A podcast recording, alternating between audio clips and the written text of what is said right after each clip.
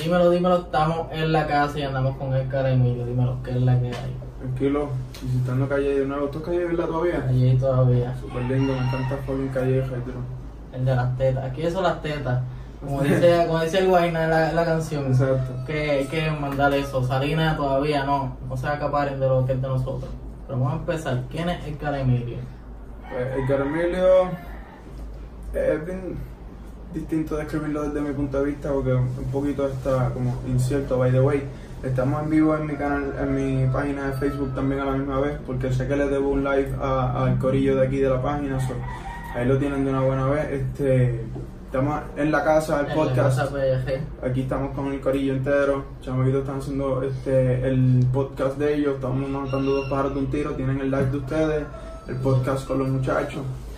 ¿Quién es Cara Emilio? Pues, mano, este. Hay gente que tú le preguntas por Cara Emilio y te dicen que es un chamaco que rapea. Hay gente que le preguntas por Edgar Emilio y te dicen que es un escritor. Hay gente que tú le preguntas por Edgar Emilio y te dicen que es un chamaco de negocio. Y pues la verdad, todita, todita, este. A veces me considero más un emprendedor que simplemente ve el arte como otra de las vías para emprender. Y al fin de día, así es que lo siento, ¿me entiendes? Porque no es como que yo soy un escritor que luego viene a dedicarse a otras cosas, es que yo, yo llevo emprendiendo toda mi vida y de- como para el 2011 este, sentí fuertemente la de escribir, eh, comenzó esa, se le ha dado, se le ha sacado el fruto, pero también seguimos moviéndonos hacia adelante, este, estamos empezando otras empresas en otras industrias, este, estamos picando también en la música, saber la escritura, los diferentes negocios que estamos empezando, pues hermano, el Emilio no te lo sabría describir con certeza, pero estamos intentando conseguir esa definición un poquito poco. Durísimo. Y bueno, por lo menos lo dijiste ahí que fue el comienzo fue como en 2011, 2013 que aquí empezaste. En cuestión de, por lo menos en cuestión de escritura seria, porque pues yo lo mío era más tener como un saludo a todo el combate allá, no puedo leer ahora, pero este, por lo menos este, en cuestión de escritura seria, porque ya yo tenía como estos gems, entre comillas, que eran como estas frasecitas, estos pensamientos que yo siempre los tra- traía encajados conmigo como si fueran mandamientos para mí, y los anotaba en las notas de mi ser, hasta que luego, cogiendo polvo ahí, poco a poco yo venía y le añadía algo. Ok. Y que Empezaron a tomar forma. A. Ajá, pues me acuerdo en el 2011, este, el 2011 fue el último año que yo estuve en mi etapa de, de algarete por la calle, estaba en el jangueo 24/7 y qué sé yo. Pero en el 2011 fue que choqué como que con una pared psicológica que, que me di cuenta que no estaba haciendo un carajo. Ok. Que tenía potencial para hacer un montón de cosas, tenía tiempo, tenía recursos y tenía el conocimiento para obtener más recursos todavía, pero no- con todo eso que tenía en mi mente no estaba haciendo literalmente un carajo. Porque estaba invirtiendo demasiado tiempo en, en tiempo, dinero, energía en más que en jangueo, más que en beber, más que en, en buscar cuál va a ser el próximo vacilón. So, me acuerdo exactamente en el pueblo de Ponce, fue como octubre de 2011. Este, mano, ahí como que descliqué ya con, con, ese hábito y busqué en qué invertir ah, pues, mi, mi, mi energía, porque sentía que se estaba desperdiciando. So, ya yo llevaba un tiempito experimentando con todo, porque la realidad es que a mí me gusta hacer de todo, mano. Yo le meto a la longa, nosotros kayakeamos, hacemos de todo, llevo haciendo videos desde siempre, yo hacía videos para los prospectos de béisbol, se los editábamos y qué sé yo, me metía a voceo, me metía a bailar, yo alquería, pintura, brother, de todo. Y, pero entonces cuando, cuando le di a la escritura, este, sentí que vibré más duro con la escritura porque siento que es una forma bien universal de explicarte, ¿sabes? Son palabras. Es como, es como lo más puro que tú puedes llevar al arte. Es como si, si tú coges el arte y lo dejas en huesos nada más, lo que hay es palabras. Porque si tú ves una pintura que está bien cabrona y dice mucho para ti, ¿cómo tú, ¿qué tú vas a usar para explicársela a alguien palabras? Al final del día, eso, para, descon- para deconstruir esa obra de arte y explicarle lo que tú interpretas en ella, como quiera terminas usando palabras. Vi las palabras como la raíz de toda forma de arte y me fui por esa mano. Este, empecé a desarrollarla, a desarrollar, hice un mixtape como el, ese año, 2012, cuando me salí de la calle y decidí emprender en algo, lo primero que empecé a hacer fue un mixtape. Y salió un año después. septiembre 15 del 2012, que fue, eh, se cumplió el aniversario de muerto de mis dos mejores amigos. Un día que se supone que yo muriera. Eso fue otro de los, de los wake up calls, como quien dice, ¿sabes? Vi mis dos panas morir al frente mío, se supone que yo hubiera muerto con ellos. Si yo me moría con ellos en ese momento, yo no habría hecho nada, un carajo con mi vida. No hubiera ido y ya nadie se hubiera enterado de lo que yo era capaz de hacer ni lograr un carajo. O sea, me iba a ir y ya y nadie iba a saber nada. Y eso me chocó. Yo dije, o sea, yo no, yo no voy a volver a desperdiciar el tiempo porque los panas míos ahora se le- o sea, eh, eh, tenían tantas metas y tanto potencial también porque Black que andaba conmigo, que llevo el tatuaje siempre por ahí, dice Black, este, él era productor y iba a ser un productor de siete pares de cojones y lo que pasó, se quedó todo a mitad y yo me pude haber quedado a mitad igual. So, sentí como que de cierta manera se me dio una segunda oportunidad para no desperdiciar el tiempo. Y este lo que hice fue no comer mierda, mano. Pues saqué un mixtape y se llamaba Visiones de un hombre ciego. Este, nada más, nada más hizo ruido localmente en gente de Guayanilla, Peñuelas, Ponce y Yauco, que era bien poca gente que me conocía para ese tiempo, porque yo estuve básicamente 7, 8 años dándole a la cuestión antes de que la gente me conociera, antes de que me invitaran para podcast. Sí, yo estuve 7 años haciendo esto anónimo. Y ahí después fue que reventó en otros aspectos que vamos a cubrir later. Y ahora que estamos aquí, ¿me entiendes? Que la gente se cree que, ah, como que de la noche a la mañana saliste tú, pero en verdad llevo 7, 8 años dándole anónimo, soltando más. O sea, tienes que entender que cada pieza de, de material, de, de poesía o de música, te, o sea, yo soy súper perfeccionista, maricón. Yo si tengo que estar una semana revisitando la misma pieza todos los días hasta que quede como me gusta, lo estoy. Entonces, imagínate tú meterle una semana a esta obra de arte, después publicarla y no pasa nada con ella. Ok, Pues yo estoy haciendo eso por 7, 8 años. Te entiendo, sí que la gente piensa como que, ah, eso fue, mira, se pegó como pasa con muchos artistas y no, como que ya llevan desde antes haciendo preparativos y hacen esto y es algo que les gusta a ellos, pero no funciona y es como que pues vamos para el otro, vamos para el otro. Exacto. O sea, es como dice Steve Jobs, si, no, si de verdad no te gusta, te va- si, si no te gusta, no hay manera que no te raje. Porque tienes que hacerlo y fallar tantas veces, brother, que si de verdad tú no dices que tú vives por esto, tú no, tú no vas a llegar. Tienes que fallar tantas veces que cualquier persona se va a rajar si no es porque eso es lo que le sale de aquí, aunque fuera hacerlo para uno mismo. Porque en realidad así empezó, yo lo hacía para mí, de mí para mí. Después vi que estaba cabrón, ok, más personas necesitan ver esto. Y no significa que lo veían. Yo juraba que cuando yo soltara mi primer mixtape, eso iba a ser, yo me iba a volver una superestrella porque yo sabía que estaba cabrón. Pero no funciona así, ¿me entiendes? Ahí después que entiendes que esto es una industria, esto es un negocio como cualquier otro, que el marketing importa, que la imagen importa, que, o sea, todo, todo. Ahí empieza entonces a entender que, ok, esto no es un arte, esto también es un negocio, esto es los dos lados y tienes que manejar los dos canales a la perfección si quieres mantenerte a flote en medio de otra. Es importante, que hay muchos artistas que piensan que todo es de, de suerte. Hay ocasiones, pero Sí, es hay. bien mínimo. Exacto. Como que hay un, un, una- un canal donde tú empiezas a trabajar, que yo creo que de ahí fue que conociste a Carly Musa y todo el corillo. De hecho, Como Ca- que- Carly Musa fue. Carly Musa yo lo conocí en el primer show en vivo que yo di en mi vida, en la plaza de Guayanilla. Este, él llegó allí y me saludó como cualquier persona. Me dijo: Mira, este, soy admirador tuyo, que esto, que lo otro. Y el chamaco me cayó súper bien. Y después entonces me dice que él también hace música. Empezamos a conversar, cliqueamos, nos volvimos súper panas. Hicimos una cancioncita dos juntos y. No es que nosotros nos pasamos haciendo música juntos, porque la verdad no es así. Él tiene su línea, tiene su estilo. Yo a cada rato le doy como, eh, esto está cabrón, o, o, o sea, esto está cabrón, y que nos damos feedback y nos ayudamos. Él produce en mi casa a veces y qué sé yo, pero no es que estamos haciendo 24-7 canciones juntos ni nada de eso, Ok. ¿me entiendes? Sí, pero que ya llegan como que ahí, como que se conocen, han colaborado anteriormente. Que también lo he visto con Joey Santana en la red, yo creo que en Twitter. Sí, que- yo y Joyce hemos conversado muchas veces, lo que pasa es que yo y Joyce Santana no hemos tenido la oportunidad de sentarnos frente a frente con tiempo y, y poner las cosas sobre la mesa, ¿me entiendes? Siempre ha sido un ahorro. Siempre es como que, ah, ta, ta, ta, ah, pues dale, mira, te tiro, ah, pues dale, está todo fu, fu, fu, pero este, la vida está bien loca, bro. Sí, que se queda en stand-by. Ajá, hoy, hoy mismo se supone que yo llegara aquí hace como una hora y media atrás y... ¿me entiendes? Cosas que pasan, la vida en el trópico. Ujú. So, eso es importante, quería recalcar como que hay mucha gente que está viviendo esto, máximo, por lo menos yo creo que para ese tiempo en el que tú estabas en el jangueo jodiendo era universitario.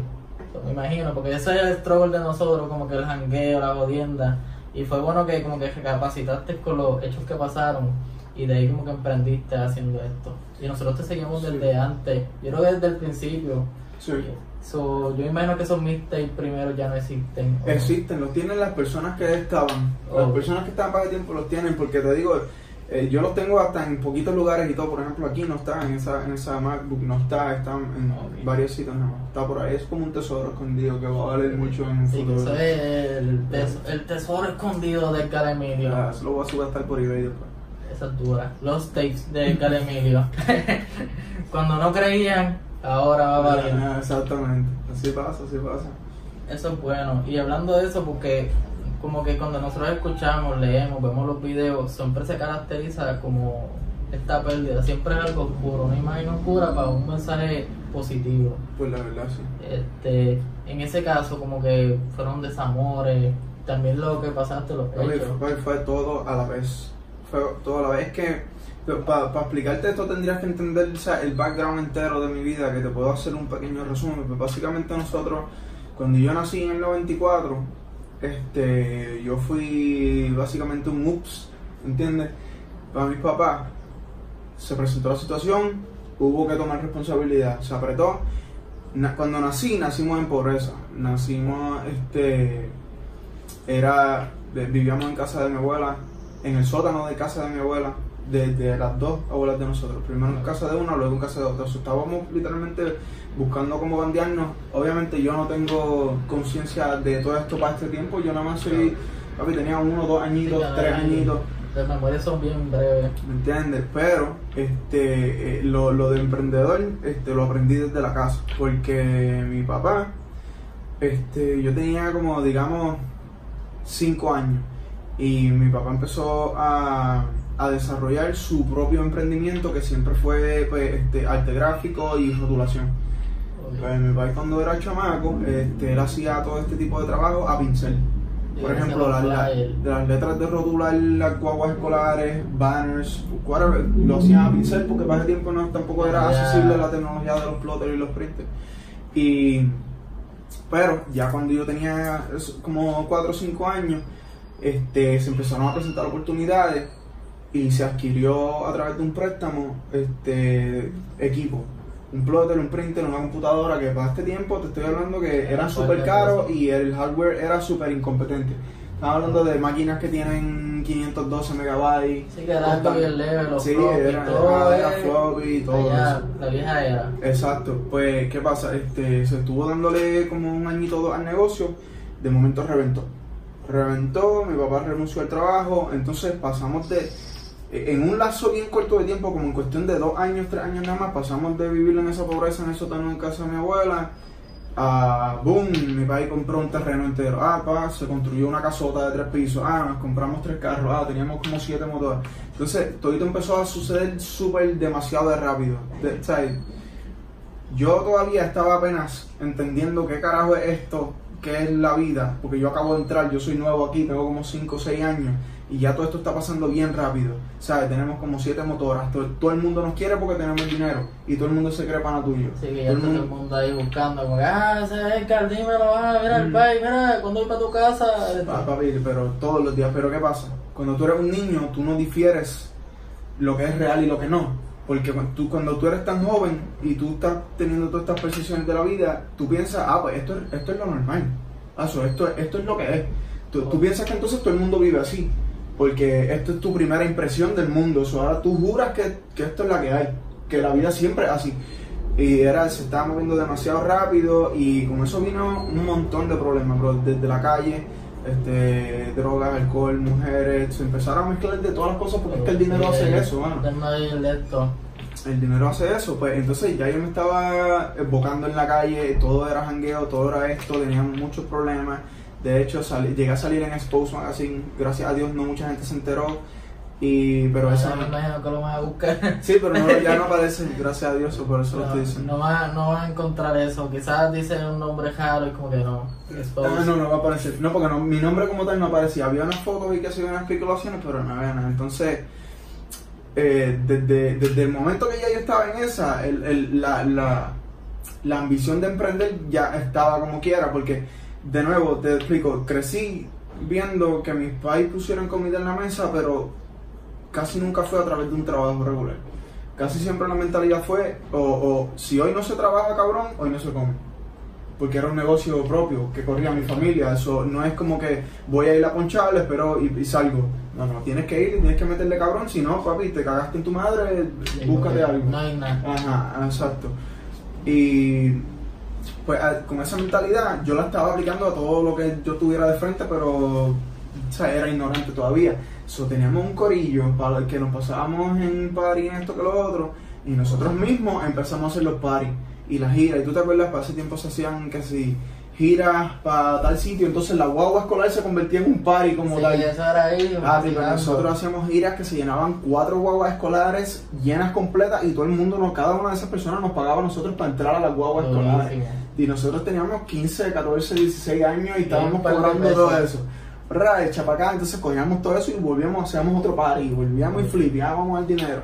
Pero eso estaba trayendo demasiado fucking problemas. Y pues, a- a- ¿sabes? después, cuando los problemas empezaron a escalar, que empecé a chocar con todas esas realidades, este fue para el mismo año, como para el 2012. So, estamos hablando de que paso de una vida que todito es party, todito es mujeres, todito es dinero, este, tener, ¿sabes? estamos en las papas, todo el mundo nos quiere, y en realidad no te quieren, pero todo el mundo te mama el bicho porque tú eres el que es ahora. No, ya ¿me estás en el estás ahí en el momento haciendo Ah, todo. ¿Me entiendes? Pero entonces de eso chocamos en el 2012. En el 2012 se mueren mis dos mejores panas el día que, se- que, que yo me salvé de suerte, este, por decirles que iba a hacer música, me salvé. Porque pues, nosotros teníamos una misión calculada y de momento a última hora yo dije, mira, ¿sabes qué? Este, es que como que se me prendió el bombillo, quiero hacer algo musa, de música porque se me va a ir la musa. Me quedé, me salvé de esa. Ese año se murieron mis dos mejores panas. Ese año el negocio de nosotros se fue para abajo. Este, ese año mi familia se separó. Ese año mi jeva me dejó. Ese año me tuve que salir de la universidad porque las situaciones ya no me dejaban ir. El, el mismo año cayó todo encima. Mi papá cayó preso ese año. Papi, todo, todo lo que te puedas imaginar ese año fue el- el- el hoyo negro.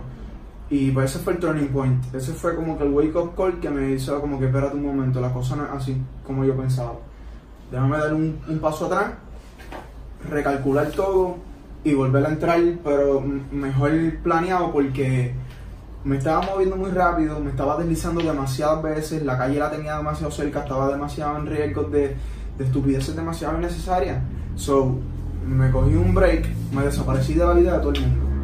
Mis panas, era todo el mundo llamándome, mira cabrón, ya no te dejas ver, mira, vamos a salir, mira esto con lo otro. Y yo, hecho, sí, un día de esto, un día de esto, pero yo me cogí como, me cogí como dos años que nadie sabía, o sea, si yo estaba en Puerto Rico o no, yo me fui aparte a recentrarme todito, a, a organizarme, porque estaba bien a lo loco, ¿me entiendes? Tenía que entender qué es qué, qué va, qué no, qué se va a hacer de ahora en adelante, qué se cancela de ahora en adelante.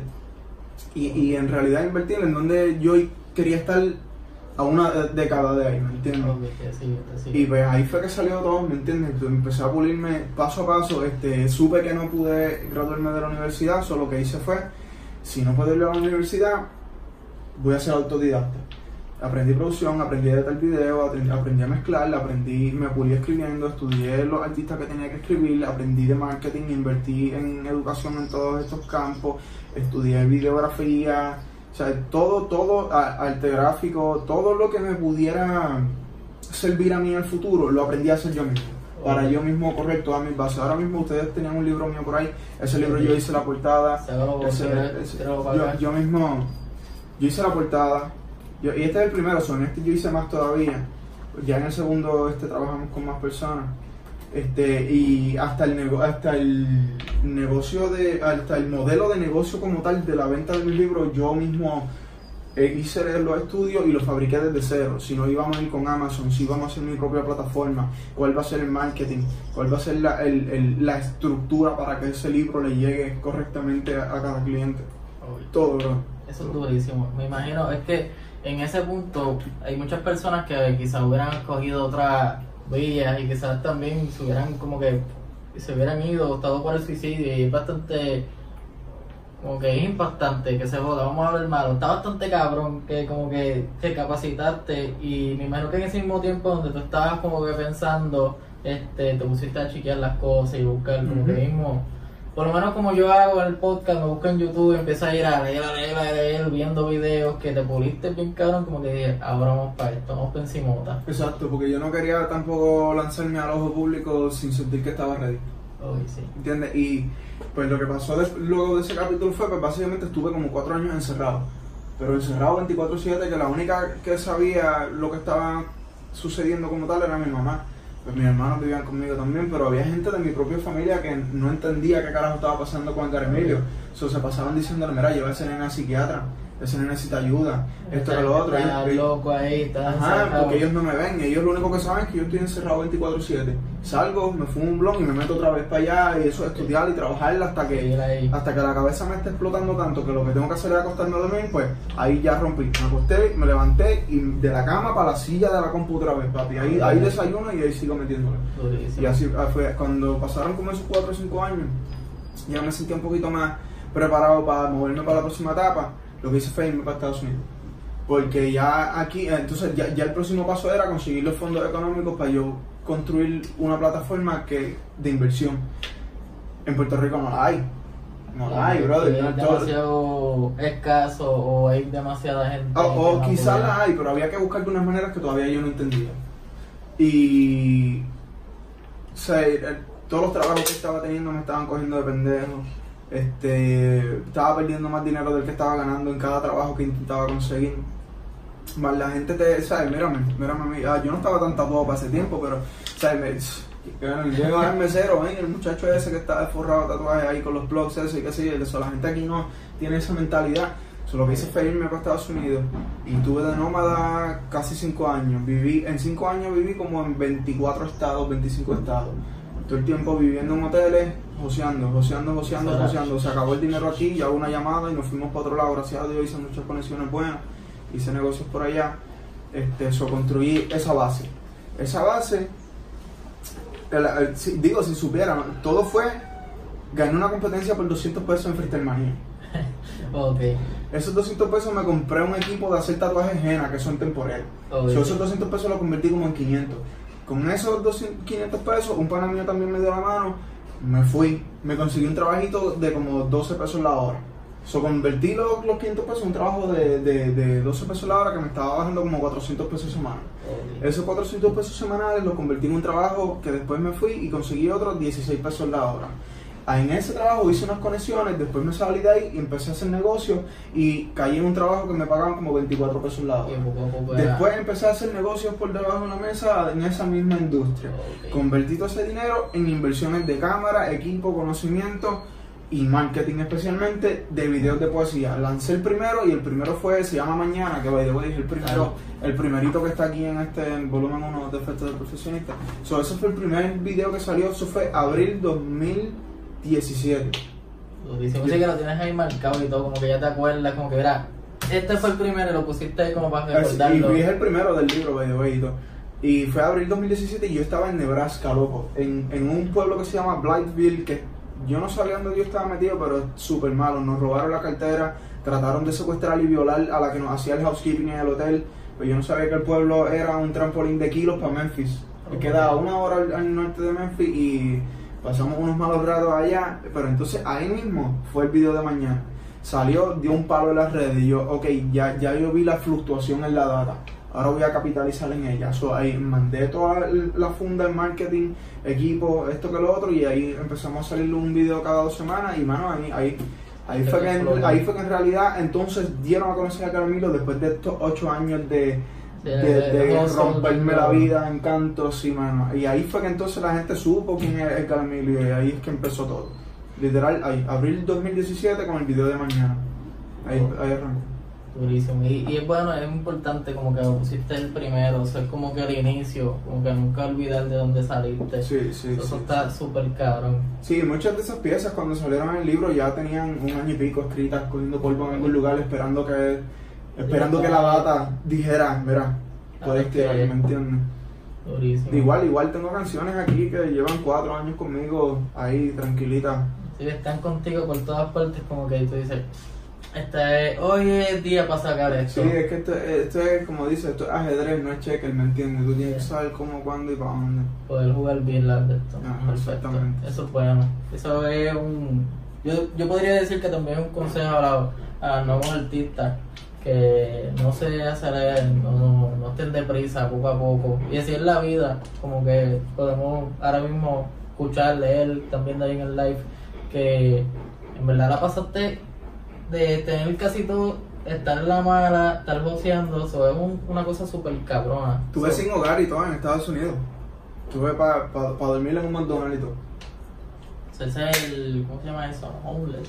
Esto. Pues básicamente, pero este, pues mano, el- el- lo que pasa es que para llegar a un, a un trabajito que me iba a buscar un par de pesos en él, la única manera era yo dormir a un sitio que quedaba 4 horas de la casa de mi prima, para después viajar a uno que quedaba 12 horas al norte para irnos a Pensilvania, so, la única manera fue, mira, vamos a quedar, vamos, déjame ir al McDonald's. Joda, yo duermo allí, yo duermo allí, papi, me las inventé como de lugar y gracias a Dios salió todo, salió todo. Me Eso costó con cojones. Dormir allí adentro haciendo el loco. Sí, gracias a Dios, a mitad, a mitad de noche me llama uno de mis contactos.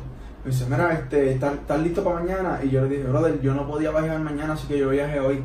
Y me dice, ¿dónde tú estás? Yo estoy en el McDonald's, voy a dormir aquí, te veo mañana. Y me dice, tú eres loco. Y a medianoche este, me sacó de allí. Me llevó para la casa y nos fuimos, viajamos 12 horas para el norte. Durísimo. Sí, que se ve el, el hustle. El hustle, el No hustle. sé si la, la gente ahora mismo, tus fans, lo sabían, toda, esta- toda esta historia. No, en realidad, nunca he hablado abiertamente de esto, no, por lo menos no completamente. So, ya lo saben, Corillo, los que estén escuchando en el podcast, también en el live. Si quieres ahí, no sé, aprovechar, leer la, la fanaticada. Sí, aquí hay un par de gente escribiendo. Bueno, dejarlos ahí que digan como que, ah, me están pichando, no lo estamos pichando. México en la casa, Ecuador presente, Argentina, México otra vez, Argentina otra vez, Colombia, un par de gente, este, Pensilvania, duro, estamos hablando de Pensilvania casi ahora, Colombia, Chile, la que hay aquí. Mientras eso pasa, este... Aquí hay más preguntas, ahorita voy a seguir contestando las preguntas chat. contestarlas para que no se sientan mal. Estamos aquí. Eh, Can Emilio mató dos pájaros de un tiro y pagó su deuda. Hablando de esto, una de tus inspiraciones pues fue literalmente toda esta joseadera, pero un artista que tú pienses, como que tú dices, yo me dejo llevar por tal persona o tal poeta. Es bien cambiante, es bien cambiante porque este pues voy creciendo, mano, no me antes tenía la mentalidad de fijarme como que no, esto es lo que soy yo y me encasillaba. Pero cada vez que tú haces eso te limitas crecimiento porque está- estás in- estás haciendo que tu cerebro ya no se ya no se tome el cerebro el cerebro, el tiempo de expandir, el esfuerzo de expandir. So, decir esto soy yo y punto, indirectamente promueve la vagancia mental de no, ya yo sé lo que yo soy, pichea. Ah, eso es nuevo, sí, pero ya yo sé lo que yo soy, pichea. Entonces quizás estés dejando pasar unas cosas. So, salí de esa mentalidad a pensar, mira, sí, esto es lo que yo soy ahora, pero ya mismo puede entrar algo por ahí que me da otra cosa y yo digo, mira, ya todo lo que era se jodió, ya yo sé lo que va ahora. ¿Me entiendes lo que te quiero decir? So, pero, pero en esos tiempos, especialmente eh, la era del 2012 y ese hoyo negro de mi vida, este, la, la guía siempre fue Kanye, Kanye, Kanye. Las entrevistas de Kanye a diario, pues, yo me las sé casi de memoria y todo loco. De que- porque es que pues, me veía a mí mismo en, en esa persona bien cabrón y me servía saber que él estuvo en un hoyo negro como yo y, de- y ya mirándolo a él en otro punto de su vida yo decía, ¿sabes? Este, no- no, yo no soy, ¿sabes? Hay gente que también ha estado aquí y ha salido y ha estado en el tope, so, Eh, me servía de recordatorio, ¿me entiendes? Sí, eso es bien, bien caro. A mí me gusta también Kanye porque, es más, no, no por su historia, pero también por la forma en el mercadeo. Su mercadeo está demasiado cabrón. Como que es ver la Yeezy, sacar la Yeezy y se fueron en 10 minutos. Eso es como que el mercado está demasiado cabrón y hasta, los- hasta los shows, él es otra cosa. Ahora mismo está haciendo algo ahí como Exacto. Y, y por eso mismo fue que me identifiqué mucho con Kanye. para ti- ya, ya no soy muy fanático de él por obvias razones, el cabrón está bloqueando. Pero para, para ese tiempo era como. Él era productor. Quiso seguir la rapear, lo hizo. De rapear quiso seguir la moda, lo hizo. también quiso ser este director creativo de los escenarios, lo hizo. ¿Me entiendes? Y eh, ahí es que me identifiqué, porque igual yo me levantaba un día que yo no quería saber nada de música, no, hoy yo quiero este, hacer arte gráfico, pintarlo o algo, lo hacía. Y venía y sacaba un cover yo mismo de una canción. Después yo mismo venía y se ampliaba una pendejada y hacía un instrumental y, ah, mira, esto es para mí, aquí.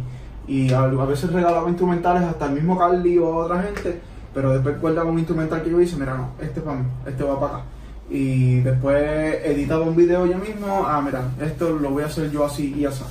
Y eso, hasta, hasta picando cosas fuera de, de, de lo que es la música y el arte y la escritura, porque pues, ahora con el favor de Dios prontito se va a estar abriendo lo que es, déjame sacar todas las notificaciones. Sí, no. Lo que estamos abriendo un dispensario bajo mi propia marca, un dispensario de cannabis medicinal en Ponce, se llama Flores.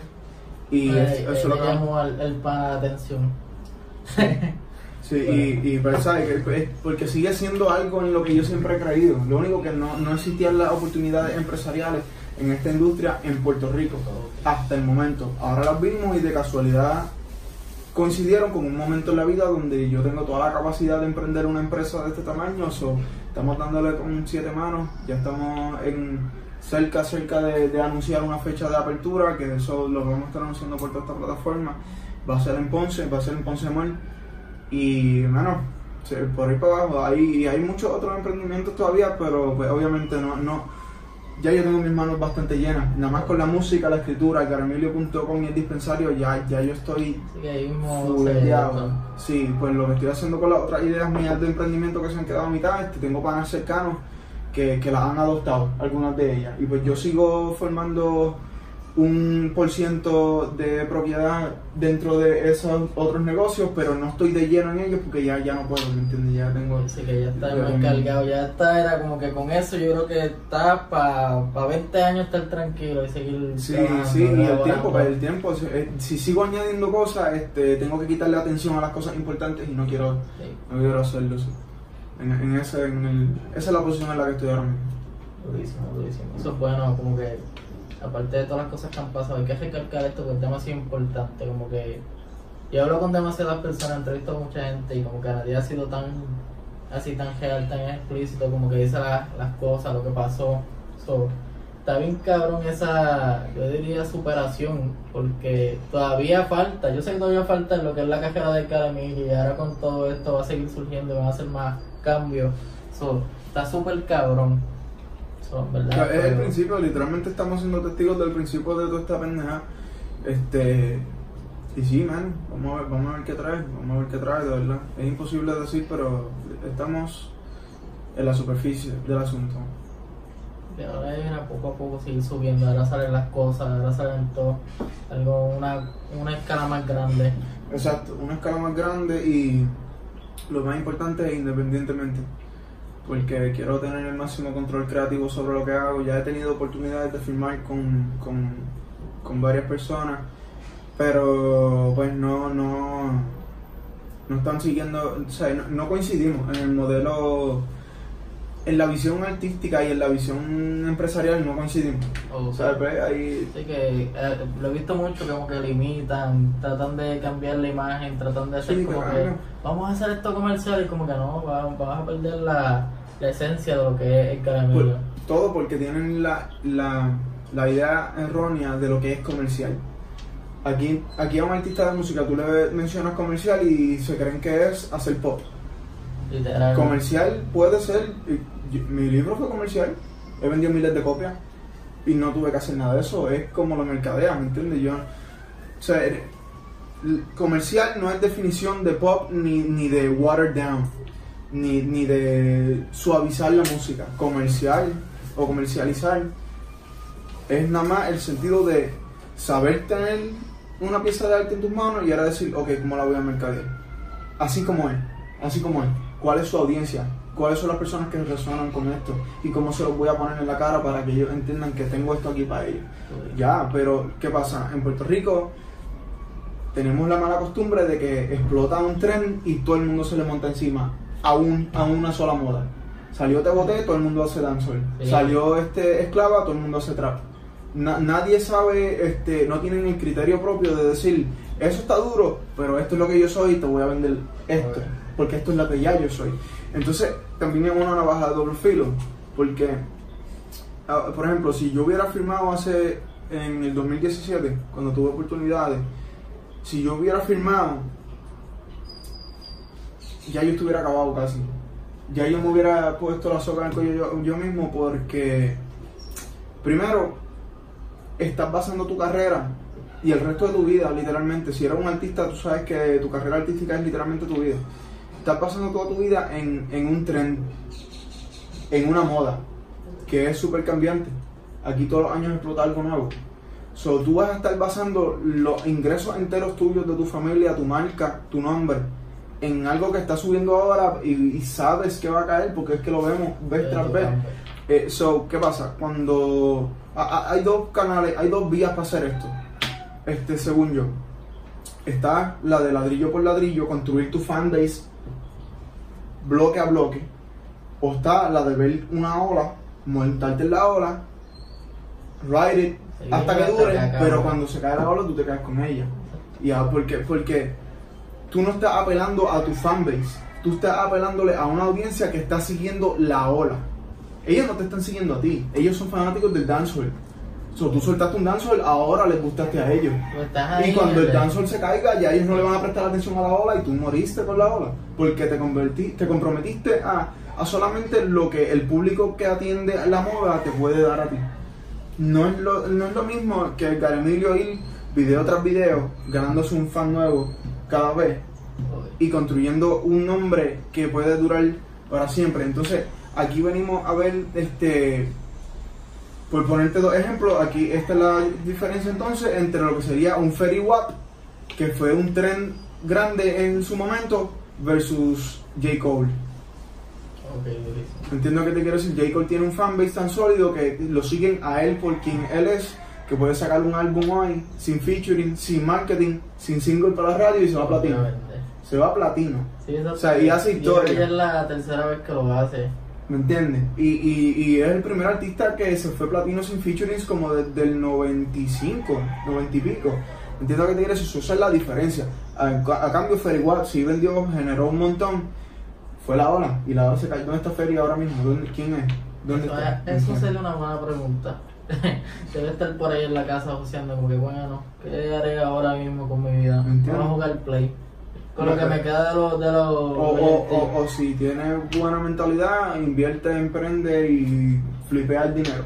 Pero no todo el mundo lo hace, ¿me entiendes?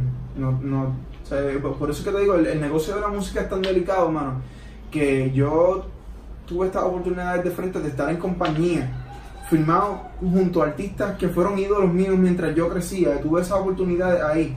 Pero estas personas me dijeron claramente de frente mío, me dijeron, mira, me gusta lo que tú haces, pero quiero que te salgas de tu cancha y te metas a la cancha de fulano y fulano para que juegues el juego de ellos. Y lo consideré, pero ya, ya hoy en día ya mi tren hubiera caído. Digo, Y en vez de estar en ascenso poquito a poco, ya hubiera caído abruptamente. Y entonces, encima de eso, ya tengo gente que me sigue porque siguen lo que hace Carmilio. So, entonces, de momento cambiar totalmente lo que hace Carmilio ya es quitarle todas las razones a ellos para seguirme. Ya, gente va a desvincularse Sí, porque ya, ya ellos llegaron aquí por una razón y ahora yo le quité la razón. Ahora voy a perder de todos modos, so, prefiero yo hacerlo como sé hacerlo. Yo no soy ningún pendejo ni güey, las inversiones están. Pasa que cuando se hace de manera independiente es como te digo, es ajedrez, no es checkers. Hay que saber cuándo, dónde y cómo, pero ya el 2019 es cuando. Y, y Sí, ya. que van a emprender y van los caminos alineándose todo. Exactamente, exactamente. Durísimo. Esa es la vía en la que estamos. Durísimo, durísimo. Eso es bastante importante y destacar lo que es independientemente, como que no hay nada vinculado. Eso es bueno, porque mucha gente como que ve estas oportunidades, capaz se lanzan y se limitan, cambian todos sus planes, como que pues tú estás ahí por esa razón, porque ya está firmado y tienes que aguantarte esos 4 o 5 años ahí. Sí, sí. Y, y ahora eres un empleado cualquiera. Tú que estás, es ser un esclavo de alguien. Eso Y tienes una deuda enorme en las costillas también. de todos los avances que te han dado, de todo lo que ellos han costeado. O sea, eso no es que te lo regalan tampoco. Sí, eso es, o sea, para eso, para eso es un préstamo en un banco. si vas a estar así de endeudado a una gente que encima no tienes control creativo. Por lo menos si haces un préstamo, lo financias y por lo menos tú dices que va y que no. Pero cuando tú estás firmado a una de estas gente, es bien delicado con quién sí y con quién no, porque no, no te creas, no, yo no soy anti género, anti industria. Lo que pasa es que eso es, ¿sabes? Hay que saber con quién. Tienen que estar en la misma página 100%, tienen que los dos estar ah, bien claros de cuál es la visión y la proyección futura que tienen, si no, no va a funcionar.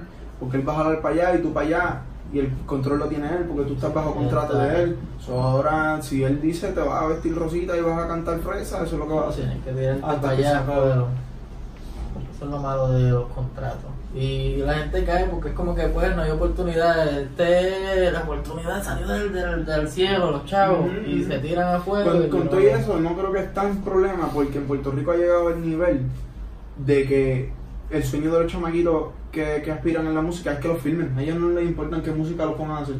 Ellos lo filman y le, le- le dicen, mira, pues vas a cantar maleanteo y de dar tiros porque eso mueve una, audien- una audiencia. Y luego para las baby, en- y lo que está para las baby ahora mismo es el dancehall. So, va a darle a esas dos bolas hasta que yo te diga, ¿está bien? Ok, jefe. Dale, síguele, dale, Ya, ¿me dale. entiendes? Aunque ese no sea ni tu persona ni nada. ¿Y qué pasa? Te aborreces, loco, porque no estás haciendo algo que eres tú. Y esto ha pasado varias veces. eh, lo hemos visto en artistas grandes. Cuando, yo no voy a decir nombre ni nada, pero se ha visto en artistas de los más pegados ahora mismo que de un momento a otro se desaparecen de las redes, dejan de seguir a todo el mundo, cierran las redes, se desaparecen por un tiempo. Después, cuando viran, viran con un estilo totalmente diferente. Como que tú dices, ¿qué carajo pasó aquí? Sí, por- porque ya tú ves que estaban, ¿sabes? Están, están sonando, pero están forzándola 24-7 en un papel que no es ellos y, ¿sabes? Es, Eso no es el canal de ellos, Eh. no, no van a, acorde, lo Eh. hacen por complacer y por el es contrato. una infelicidad cabrona. Es igual, es igual que levantarte todos los lunes a ir a un trabajo que no te gusta. Es como que puñeta, ya está sonando el celu de nuevo, ahora tengo que ir al estudio, ahora tengo que hacer lo que este cabrón me pida. Ya, mal humor, ya. Sí, instantáneo, ya pensando en el mismo domingo, como este cabrón va a joder. No, ya son las 7 y media, tengo que arrancar el tapón. Eso está cabrón, por eso. En verdad es como que lo que el artista quiera, pero siempre nosotros apoyamos que sea independiente, porque así eso es lo que literalmente le salga de los cojones. Y eso es lo más cabrón que hay. Por eso yo, yo he visto mucho a Ñengo y ese, va a ser, ese es de nuestro. Nosotros somos fanáticos de Ñengo, por lo menos en la casa, número uno. Ñengo, te queremos. Ñengo pasa por aquí. Digo, cabrón, ven para acá. Tengo gallitos de pelea ahí, vamos a pelear. Pero que no nos vean los guardias. Exactamente. Y, y es bien importante también, ¿sabes? Que si tú abogas por, por que los chamaquitos lo hagan más independiente que nada, que estén conscientes de lo que es hacerlo independiente, porque es como estábamos hablando ahorita, sí, muchas veces resulta que, que coger una canción, hacerle un arte y zumbarla a lo loco, de momento explota, como pasó con Post Malone, tuvo esa suerte, o sea, esos son... Las estrellas, las estrellas se alinearon para él, pero tienes que entender que esto es uno en un millón. Así que no es de 10, va a salir uno y cuidado. ¿Entiendes? No- ser independiente no es grabar una canción y, sol- y, y, y postearle el link en Twitter a cada rato. No, eso no es un modelo de, de negocio viable. O sea, tienes que sentarte, ver qué canción estás haciendo, cómo la estás haciendo. Ahora luego de eso tienes que ver a quién es que le gusta esta canción. Luego de eso tienes que ver cómo le vas a hacer llegar esa canción a la gente que le gusta. Hacer un plan de marketing. Luego hacer un plan de largo plazo de cómo vas a monetizar tu audiencia y convertir todos, convertir todos tus seguidores en clientes. Y, ¿me entiendes? Eh, eh, lleva más que eso. So, so, para que no se frustren, para que no estén o sea, en la depresión de, de, de decir, mano, es que no, no di pie con bolas, no tuve suerte, no, no la tengo. O sea, en realidad, mejor siéntate y mira a ver de qué carece, qué te está faltando en tu plan, o sea, qué, qué, qué es lo que te falta. Sí tienes la canción, pero ¿y ahora cómo la vas a mover? ¿Para dónde? ¿Cómo? Claro, ¿Entiendes? eso es algo muy importante. Sí. Eh, güey, vamos a ver a ahí para los fans. Siempre yo digo como que no debemos abandonarlo, porque yo siempre estoy en los live y yo digo, coño, si, si tal artista me saludara o me diera esto, sí. estamos en la línea como que no vamos a olvidar del chamaquito que están por ahí, las fanáticas. Aquí dice Fernando Arroyo, yo estoy escribiendo un libro que tiene un total de 14 escritos poéticos, casi 200 canciones y recién cumplo mis 18 años. ¿Qué me recomiendas que estoy empezando? Lo mismito que acabo de decir, mano, casi, casi te contesté la pregunta antes que de leerla. So, adelante, 200 canciones Ok, es separado, ok. El libro tiene 14 escritos. De nuevo, tienes que entender los modelos de negocio. No funciona soltando el libro y luego construir una demanda para que te lo compren. Tienes que primero construir una demanda y construir una plataforma donde ya tú sepas que hay gente que quiere ese libro. Luego mercadeárselo a esas personas y decirle, mira, va a salir tal fecha y luego entonces se lo da. Porque al revés no funciona. Eso no es como que, ah, mira, yo hice el libro. Porque tengo mu- conozco mucha gente que escriben bien cabrón, pero no se sabe mercadear y tienen su libro. Ah, sí, mira, yo escribí un libro una vez. Todas las copias están ahí, en una caja. Y, ¿me entiendes? Que ese no es el fin. A, a-. Si eres un artista, eso no es lo que tú quieres que pase.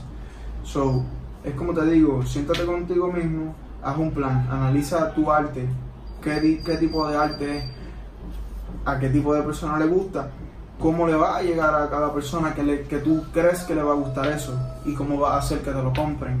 Luego, cómo va a hacer que eso le llegue a ellos. ¿Me entiendes? Es, es una maquinaria completa que tienes que sentarte. Para más decirte, terminar el libro es como 15% del proceso. Nada más. Después de eso viene toda la maquinaria. Por ejemplo, ahora mismo acá en este, alguien pone una orden, la orden llega directamente a California o a New Jersey. En California sí es ropa, en New Jersey sí es libro. Allá tengo personas que ya tienen un warehouse del inventario y reciben la orden automáticamente sin yo hacer nada. Pap, le llega a él, él recibe la dirección, recibe todo y de New Jersey le mandan el libro a quien sea que lo compró, yo no tengo que tocarlos ni nada porque construí un modelo de negocio que me da esa libertad, ¿me entiendes? Yo, las órdenes entran aquí, ellos las envían automáticas. Yo, yo, ahora mismo hay gente recibiendo libros, yo no estoy tocando ni un solo libro. Todos están allá y todo el negocio está automatizado. Pues hay hay que estudiar la industria, ¿me entiendes? Primero, primero tienes que pensar qué es lo que quieres hacer. Luego pensar lo que, cómo lo vas a hacer suceder. Porque te aseguro que hay manera, loco. Hay manera. La internet existe, papi. La internet es básicamente un superpoder si lo sabes usar. Te lo digo. Si, si yo puedo generar dinero estando aquí sentado, tú puedes hacer cualquier cosa con el internet. So, esa, esa- esa es la mentalidad. Vamos a ver si hay más preguntas por ahí. Saludos, saludos, mi gente. México, en la casa, República Dominicana, Colombia. So, cualquier pregunta la pueden tirar ahí y nosotros la contestamos. Estamos en la casa, andamos con el Can Emilio. Síganos en las redes, yo estoy dando una promoción no pagada ahí, auspiciándome. Tú sabes, hay que hacerlo, hay que hacerlo. yo, yo bien como que bien cara y pelado. Pero nada, estamos en la casa. Pero vamos a hablar de esto que es importante. Porque yo creo que esto tú lo tiraste hace dos un año el libro. Eso fue en diciembre de 2017. Ponlo por ahí. Ponlo acá. Y pues, como lo ven, aquí el pana mío ve que está backstage, pues lo compró y es fan. ¿Cuál es, cuál es tu de estos? O sea, ¿cuál es tu poema favorito? La pieza favorita de este libro, mano. Te voy a decir. Vamos a ver. Ahora. Aquí está. Hay unos cortos que me gustan mucho. El de 5 minutos es un cortito que me trabaja demasiado. Este, la de Mía, en cuestión de escritura, es una fucking obra maestra. Mm, soy yo en cuestión de historia, está demasiado cabrón para mí. Pero el, el de, por sacar uno, me iría con el de 5 minutos. Que está, por aquí lo voy a conseguir. Siguiente. Ah, está. 5 minutos, es cortito. Y lo que hice es cuando todo, cuando todo pasó, lo primero que pensé fue, lo más cabrón es que aquí hace cinco minutos todo estaba normal. Pero la pendeja es que si te pones a pensar, hace, ahora mismo aquí también todo se siente igual y en cinco más, cinco más están esperando por pasar. Pon- ponte a analizar, lo que dice aquí es, cu- cuando pasó todo, algún suceso grande, algún suceso malo, algún suceso que te cambió la vida, cuando, lo, cuando pasó, lo primero que pensé fue, pero si hace cinco minutos todo estaba normal. Y después pensé, ah, pero ahora mismo aquí se siente igual. Y en cinco minutos más, cinco minutos más están esperando por pasar. O sea, que, que ahora mismo en cinco minutos puede pasar algo que te vuelva a cambiar la vida de nuevo. Porque ahora mismo todo se siente normal. Y, Y si- poco a poco sigue cambiando. ¿Me entiendes lo que te quiero decir? Siempre está ahí. Al próximo paso puede ser el, el que va para arriba o el que va para abajo. ¿Entiendes? Y eso, de, de eso se trata ese corto. Y creo que ese es el- mi favorito de ese libro. Durísimo. Ah. También está por ahí el segundo volumen, o él no lo ha cachado. Canta, cabrón, este, ¿cuándo lo va a comprar? repetirlo y pero, güey. Duro, duro, duro, duro, duro. Y también vemos que tienen las t-shirts, no sé qué si quieres promocionarlas ahí, que era para Las aparecer. t-shirts están Para que en- la gente las vea, las cache. Yo sé que las han visto en los videos también, Sí. pero para que aprovechen, hay que, que darle la broma. en ecaramilio.com, está por ahí, mira eso. Es uno de los modelos, hay como tres. Hay gorra, hay de todo también. Sí, esa es la misma flor, me imagino. Exacto, exacto. Ese es el timer, el logo de Caramelo. Exactamente, ese es el logo ahora. Sí, porque yo tenía un logo antes que era diferente, pero después cuando descubrí al artista Ross, literalmente tiene el mismo logo que yo tenía y yo pues a tener que cambiar porque obviamente no van a decir que él es copión. No, va a cambiar con él. Vamos a poner uno más diferente. Ajá, porque no van a decir Ross se copió de Edgar, ¿me entiendes? Ah, A veces tú vas a ver todo el mundo, no, este tiene más faro, no, este es más grande, este es de allá, no, este es de acá. Porque siempre lo hacen como que si eres de. Puerto Rico y este es de Estados Unidos, tú lo copiaste. Es algo bien como que rápido se vaya de la mata. Es es verdad, es verdad. Tienes razón. Porque pasa mucho, por eso es que lo piensan, porque aquí casi todo el mundo está copiando a otro de yo, yo muchas veces he dicho, ¿tú te acuerdas la IWA y la WWC, todas esas luchas libres independientes de aquí? Que todos los luchadores de aquí eran una copia barata de uno de allá, pero así, son todos los artistas aquí. Con con King Undertaker. Ajá, el chicano era el John Cena Great Value, toda esa mierda. Pues, pues, bueno. cabrón, aquí todos los artistas están en esa, como que como parece que ellos hacen reuniones y dicen, mira, pues yo le voy a calquear el flow a fulano y tú, no, pues yo al otro, a pues dale, está tú. Y tú Eso sería bien funny verlos ahí, como que todos estos artistas que están bien en esa. No, no, cabrón, ese me toca a mí. Esa Ajá. pista yo la tenía ya. Están peleándose, metiéndose los puños, como que eso es mío. Eh, es verdad, es verdad. Pero eso es. Por eso es importante. Yo, o sea, no, no me gusta caracterizarlo, pero yo creo que lo que hace el caramello como música es como boom bap, lo-fi, indie. Queda como que en ese flow. Es como Pues, que. sí, por lo menos lo que se ha visto hasta ahora. Exacto. Por lo menos lo que se ha visto hasta ahora. Ahora, como, déjame ver, en aproximadamente tres semanas, en cuatro semanas, voy a estar sacando ahora canciones completas. O sea, eso, voy a darle un break a los videitos y voy a estar sacando canciones completas casi semanales, como por dos, tres meses. Para que, o sea, para que vean un espectro más amplio de lo que en verdad hace Caramelo. Porque musicalmente, sinceramente, na- nadie sabe lo que yo estoy haciendo. Porque yo separo lo que es la escritura, la poesía y estos videitos, yo lo separo totalmente de lo que es la música. So, la música es otro mundo diferente de lo que es Caramelo. O sea, yo, estas dos vías yo las separo. O sea, para mí la poesía es algo que yo hago y la música es otra cosa súper lejana, súper aparte de eso. Sí, sí. No es como que no. eh, a veces se parecen, a veces tienen el mismo estilo, pero cuando, cuando entiendan la. cuando vean y escuchen, van a decir, no, no, este es otro, otro, otro flow por completo. Sí, es lo mismo, pero hay demasiadas raíces. Esto es, hay más subgéneros, por decirlo así, hay demasiadas cosas. Exactamente, exactamente. Como que entren al Calemilio y van a ver todo el arsenal. Como que, mira, aquí están los, los libros, aquí está el merchandise, la música, los videos. ¿Qué tú quieres? Ajá. O, Ok. o, o hasta cannabis medicinal, Ah, si quieres de eso. Este, ¿sabes? Lo que sea, ¿me entiendes? ¿qué hay? ¿Qué como que este, este es como, por decirlo así, el, una gasolinera. Como que tiene todo lo que necesita. Ajá, ajá, exacto. Y eso, y eso es el, el, el, el beneficio más grande de una marca personal, que fue lo que yo me, este, que lo que me he fajado por crear, ¿me entiendes? Que más que, más que conozcan como que, ah, el muchacho que sacó el video que se llama Mañana, no, lo, lo, lo atribuí todo a mi nombre, para que en el futuro todo lo que yo haga siga teniendo el peso de Caramilio, porque eh, de nuevo te digo, a mí me gustan hacer demasiadas cosas, no es como que yo digo, yo voy a sacar libros por siempre, yo ni sé si voy a sacar libros este año. ¿Entiendes? Yo a lo mejor este año cojo y saco más que música, música y videos de música por ahí por abajo. Y después quizás en el 2020 vuelvo y saco otro libro. Y después, que, o sea, de- después me voy a, sé que me voy a mover a cortometraje y a películas. Y sé que me voy a seguir moviendo por ahí, pues, porque ya tengo libretos escritos para hacer cortometrajes y películas. Y, y quiero que todo siga trayendo el peso de Caramillo. So, lo que hice fue construir la marca del nombre personal. Y ¿Por que qué? no hay ningún tipo de límite. Exacto, de ahí me voy a donde yo quiera. Flores, Edgar Emilio. Defectos de un profesionista, ah, Edgar Emilio. La canción aquella que, ah, Emilio. Ah, el negocio ese que está ahí en Ponce, ah, Emilio.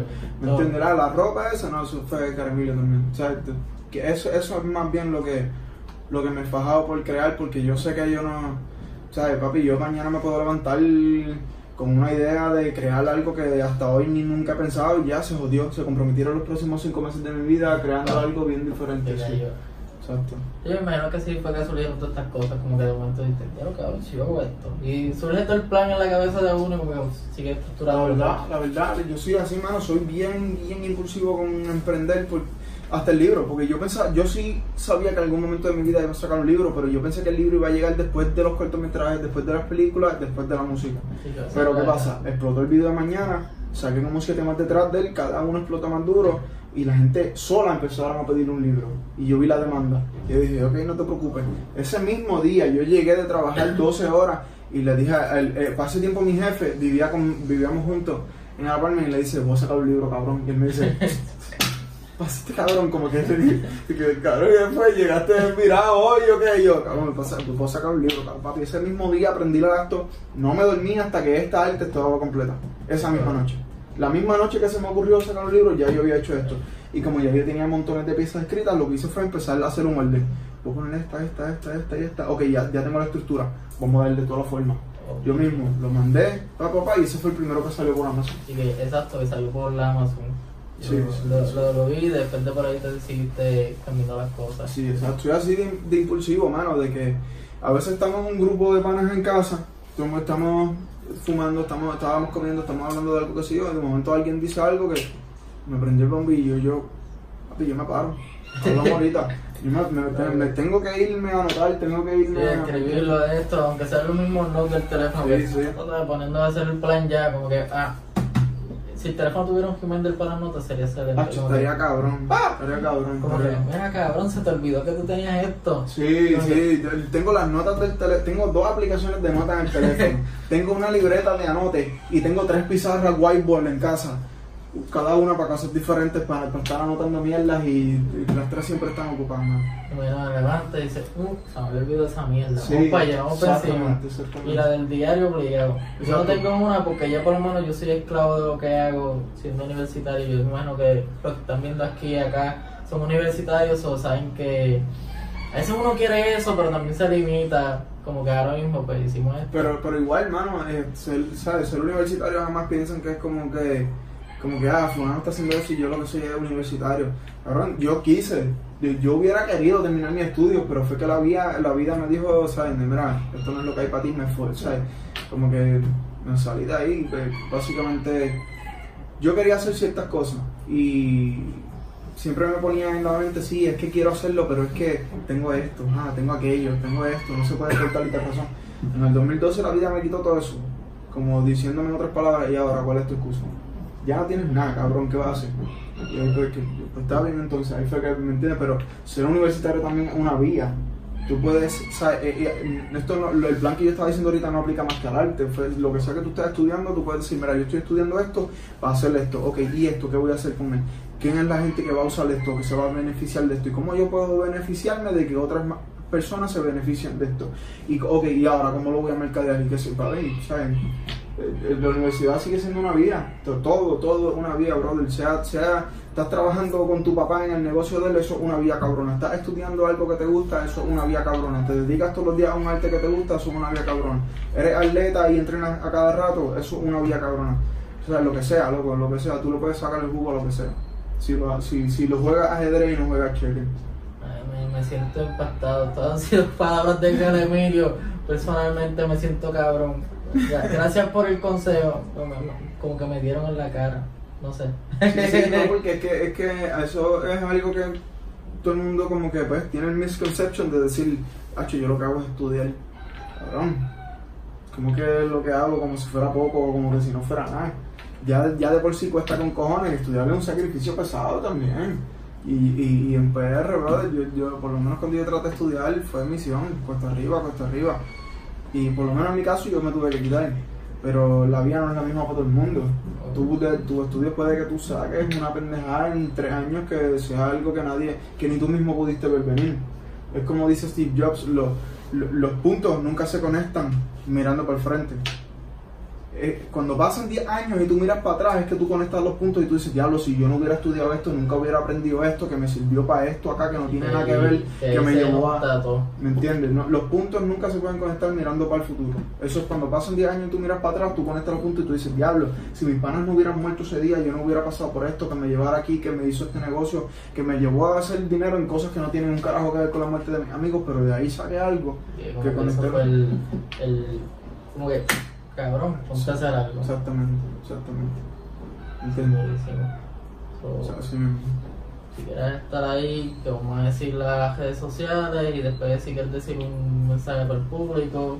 eh, o es quieres decir una pregunta, yo sé que tú eres fan, pero no sé. ¿Verdad? Yo lo que estoy es como que overwhelmed aquí bien cabrón. Hay que tener mil personas, esto es otra cosa, en verdad. Esto, es- otra cosa, en verdad. Qué bueno, qué bueno, qué bueno, mano. Mira, aquí tenemos una pregunta, dice, hay mucha gente entre la juventud que quiere verte en vivo, entre los estudiantes eres un fenómeno, entre los más adultos hay gente que quiere entrevistarte que les firme el libro. ¿Alguna vez harás presentaciones en las librerías de Río Piedra? Pues sí, mano, este, voy a hacer eso. Yo, pendiente al Instagram, que ahí es donde tiro los updates por los stories. Este, lo de los estudiantes, pues tengo, voy a estar visitando en abril como tres escuelas este, nada más para hablar con los estudiantes y eso, me han invitado sus maestras y vamos para allá, vamos a saber lo mismo, mano. Este, darle un poquito de luz, que no es que yo soy el más iluminado, pero siento que a veces falta, sea, y unas palabritas pueden llegar bien lejos, como ahora mismo los muchachos acaban de decir, sobre eso es lo que vamos a estar haciendo. Y lo de las presentaciones en las librerías de Río Piedra, este, lo voy a estar anunciando en la, en mi, por el Instagram. So, síganme en Instagram, de Emilio PR, y ahí, ahí van a tener updates más precisos de lo que estoy haciendo y lo que no. Arecibo, saludos, Colombia, respeto. Ahí está. Estamos de ya están felices todos, les contestamos a todas. Espero que no se hayan ido del live, para que lo hayan presenciado.